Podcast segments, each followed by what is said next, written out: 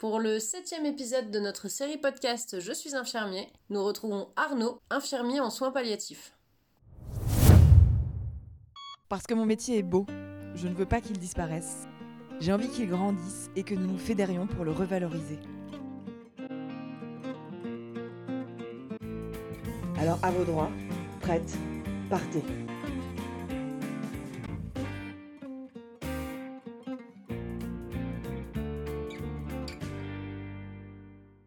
Bonjour Arnaud. Bonjour. Est-ce que tu peux un petit peu te présenter, nous dire quand est-ce que tu as eu ton diplôme infirmier et ton parcours en tant qu'infirmier jusqu'à aujourd'hui? Donc je suis infirmier depuis 18 euh, ans maintenant, dont une carrière euh, en soins palliatifs 15 ans. Et tu as fait quoi là les 15 ans? J'ai voulu euh, me changer les idées, donc maintenant je suis euh, infirmier urgentiste. Est-ce que tu pourrais un petit peu euh, voilà, nous décrire ce que c'est qu'être infirmier en soins palliatifs? Toutes ces années m'ont permis de comprendre que le soin palliatif, à mes yeux, c'est le plus beau soin qu'on puisse offrir à un patient. Et c'est ce que le milieu médical peut offrir de mieux en accompagnement auprès d'un patient. C'est une prise en charge globale, ça ne comprend pas seulement le patient, ça comprend aussi tout son entourage, qui est euh, très fort parce que c'est eux qui partent, mais c'est eux qui restent. Et donc il faut y penser. Et euh, la prise en charge des soins palliatifs m'a amené à comprendre ce qu'était la vie et la mort, et tous les jours euh, la chance qu'on a de pouvoir vivre et respirer. Comment entrevoir la vie, comment la manipuler, comment la gérer pour ne pas regretter le, vivre pleinement pour soi.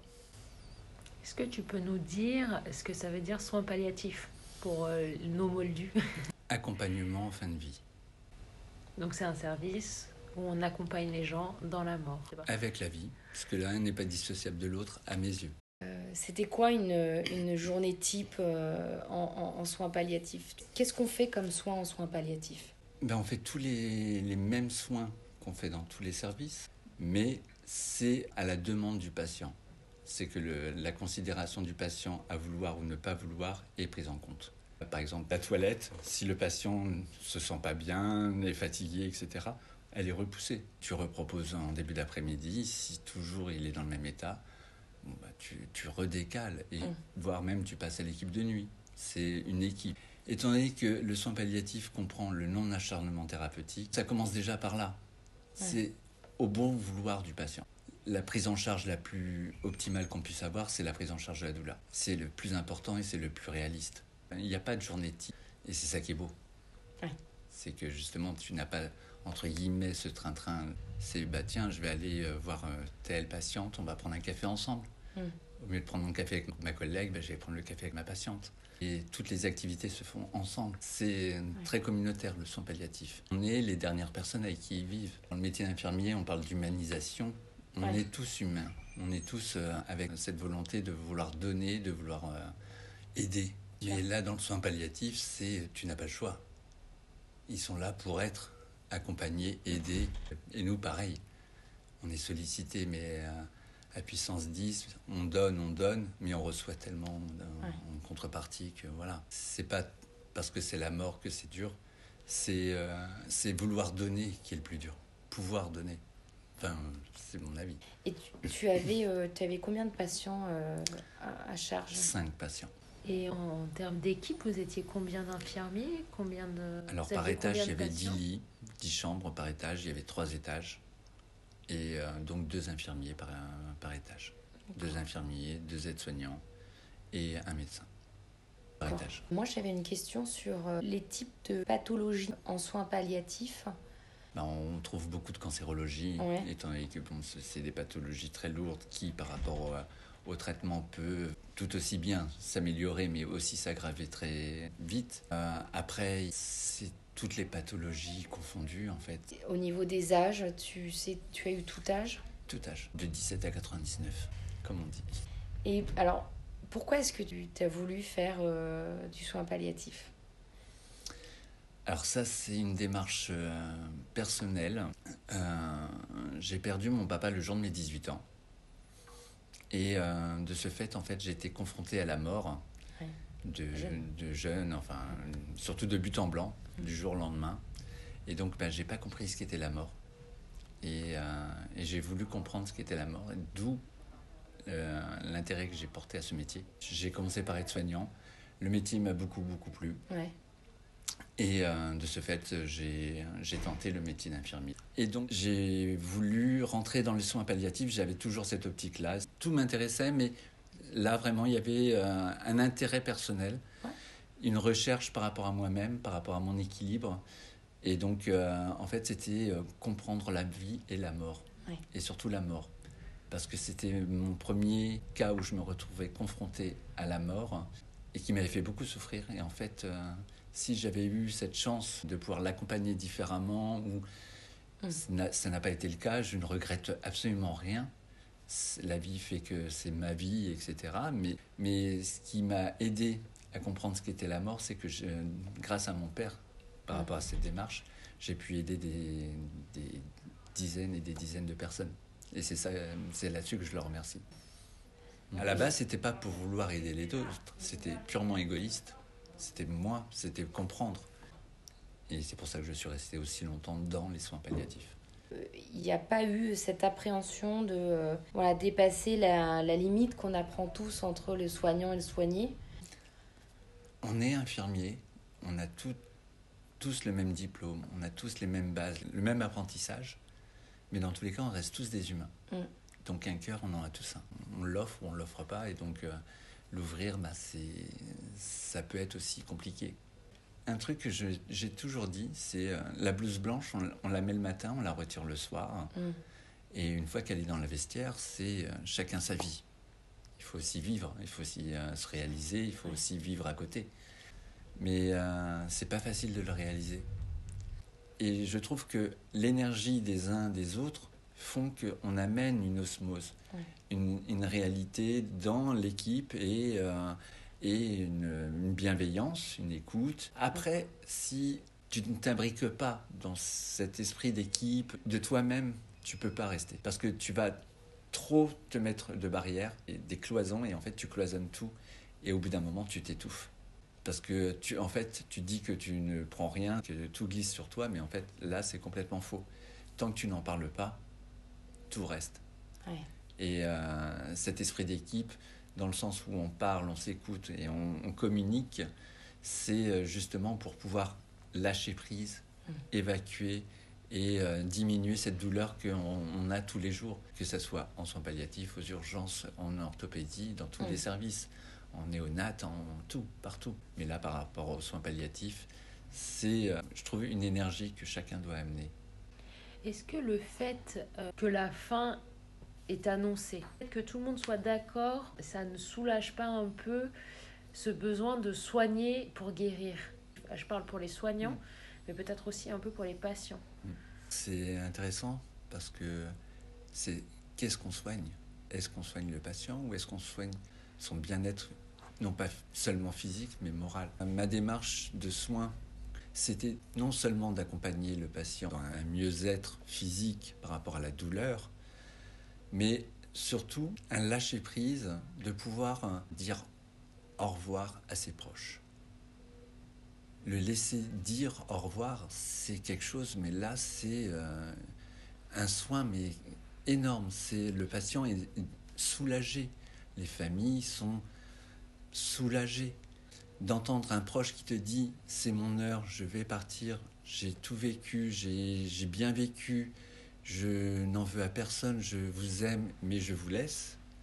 C'est euh, le plus beau cadeau que le patient puisse nous donner par rapport à ses proches, parce que c'est pas à nous qui fait ce cadeau.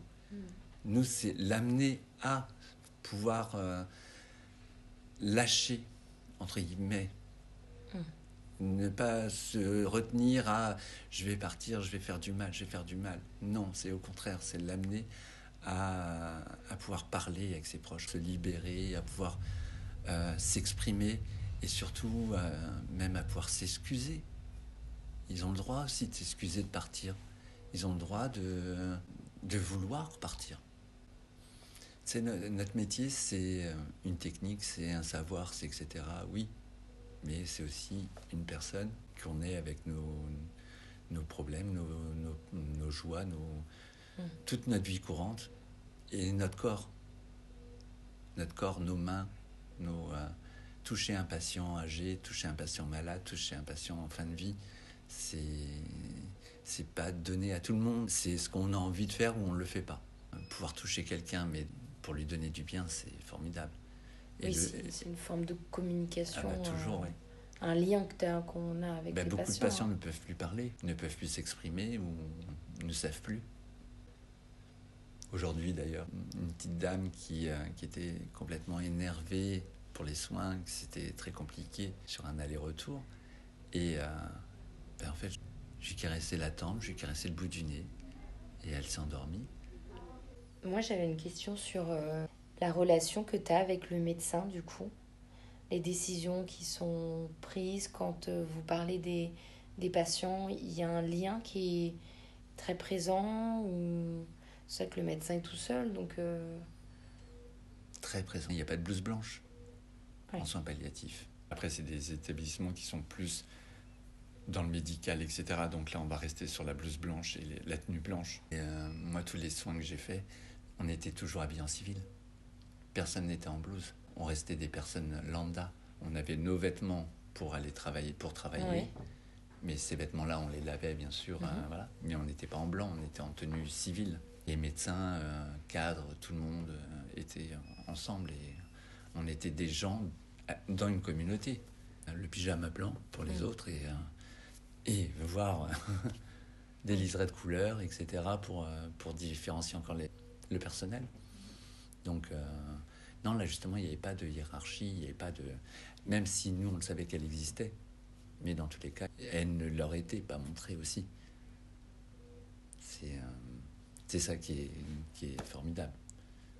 C'est des gens qui travaillent ensemble et qui veulent travailler ensemble. Même nous, on n'est pas à regarder notre badge. Mm. Euh, t'appelles comment? Ah, T'es infirmier, toi t'es soignante, ah ben, ah ben toi t'es médecin, bon on se parle pas alors non, il n'y a, a pas de ça, Mm. il Mm. n'y a pas de ça. Ça n'existe pas. Euh, quel conseil tu pourrais donner à un collègue infirmier ou un étudiant qui sort de diplôme? S'il te posait la question euh, voilà moi j'aimerais bien euh, travailler en soins palliatifs euh, mais je ne sais pas trop à quoi m'attendre Je lui retournerai sa question. Qu'est-ce que toi tu es prêt à faire pour faire du soin palliatif? Qu'est-ce que toi tu es prêt à donner pour pouvoir donner en soins palliatifs C'est, je peux pas répondre à sa question parce qu'encore une fois c'est une démarche de chacun. Oui. C'est, c'est plus affectif que euh, tout ce qu'on a appris. Est-ce que tu pourrais nous raconter une anecdote euh, que tu as vécue euh, en soins palliatifs qui t'a marqué euh, durant tes 15 années de carrière? Alors j'ai une, une jolie histoire. C'était une jeune fille de 17 ans qui s'appelait Marie. Mhm. Marie, une jolie fille de 17 ans, comme elles peuvent toutes l'être, des petites boutons de rose, des, cheveux bouclés blonds jusqu'au en bas du dos. Une jeune fille pleine d'espérance, pleine de vie. euh, et euh, atteinte par euh, une leucémie. Je l'ai connue trois mois. Ensuite, ses parents l'ont donc envoyée en, en oncologie, ce qui était très bien. Pour ne rien tenter, c'est aussi ne, pas vouloir aider l'autre. Et cette jeune fille a vécu pendant neuf mois en bulle, stérile, isolée de tout contact humain, euh, physique, euh, que ce soit avec les, les soignants, ses parents, ses amis. Et cette jeune fille, en fait, euh, a subi sa pathologie au fur et à mesure des mois, ayant perdu ses cheveux, ayant maigri de 15 kilos, ayant subi des traitements lourds. Et en fait, on a retrouvé donc euh, Marie, neuf mois plus tard, qui est arrivée de nouveau chez nous, parce que bon, tous les traitements euh, avaient échoué. Et à un moment donné, bon, les parents ont aussi dit bon, stop, on va arrêter de lui faire du mal. Cette impression de faire du mal, ses parents nous l'ont euh, apporté chez nous. J'ai redécouvert cette jeune fille métamorphosée. Ce bouton de rose était, euh, était devenu une tige d'épine, quoi. C'était plus la même jeune fille, c'était plus la même enfant. Et donc elle est partie, elle a vécu chez nous euh, pendant un mois. Elle est partie le jour de ses 18 ans. Un an, jour pour jour, après l'annonce de sa pathologie. Et, euh, et là, j'ai trouvé que la vie était dure, Mm. la vie était injuste et, et que rien n'est joué dans la vie, rien n'est fait et que malheureusement tout peut sonner à notre porte. Quoi.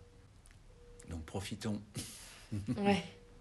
Profitons. Je parle de cette histoire, c'est pas tant la prise en charge que j'ai eue Oui. en soins palliatifs, c'est le cursus de cette jeune fille que j'ai connue au tout début, Qui qui est, revient. qui est revenue après une thérapie et euh, que j'ai accompagnée. En fait, c'est pas tant la prise en charge que j'ai eue pendant ce mois, c'est toute. euh, en fait, j'ai pris un peu cette douleur pour moi. Tout son vécu, je l'ai pris un peu pour moi. Effectivement, c'est dur à entendre, c'est dur à vivre, etc. Mais on rebondit et que dans tous les cas, c'est la vie. Ouais. Et cette vie, ben, on vit chacun la nôtre et qu'on va tous faire pour que ça nous émeut, oui. Mais dans tous les cas, on va vivre notre vie. Ouais, t'arrives quand même à faire euh, la, la- la part des choses entre ce que tes patients ont vécu, ce que tu apportes aux patients et toi? euh, dans ta vie en fait euh, en dehors du travail. Quoi. Ben, je pensais, ouais. Mais non. Aussi, Ah ouais? Notre, euh, parce que en fait, notre histoire à côté et qui implique aussi sur notre, euh, notre, vie, notre vie professionnelle. Moi, les soins palliatifs, j'ai arrêté parce qu'à un moment donné, j'étais aussi très fatigué. Je n'arrivais justement plus aussi à faire cette distanciation du, du travail de la maison. Et c'est là où j'ai pris ces- le choix de vouloir arrêter et de reprendre le soin pour me redonner aussi une dynamique par rapport à ce métier que j'aime énormément. Si j'avais pas fait ça, je pense que oui, j'aurais lâché les bras Ouais. et j'aurais euh, changé, voire de métier. On va passer du coup sur euh, la dimension euh, du métier d'infirmier. Est-ce que tu trouves que euh, par rapport à il y a euh, 18 ans, le métier a évolué? Alors, l'évolution du métier, elle est tous les jours, parce que c'est nous qui faisons évoluer ce métier. On ne peut pas mettre ce métier dans des cases. Il est trop humain. Euh, Du coup, on va clôturer cette euh, interview qui était euh, très riche en émotions par juste si tu devais définir notre métier en trois mots, qu'est-ce que tu dirais? Donner, donner et prendre. Ouais, c'était super. Ouais, merci infiniment. Franchement, merci beaucoup.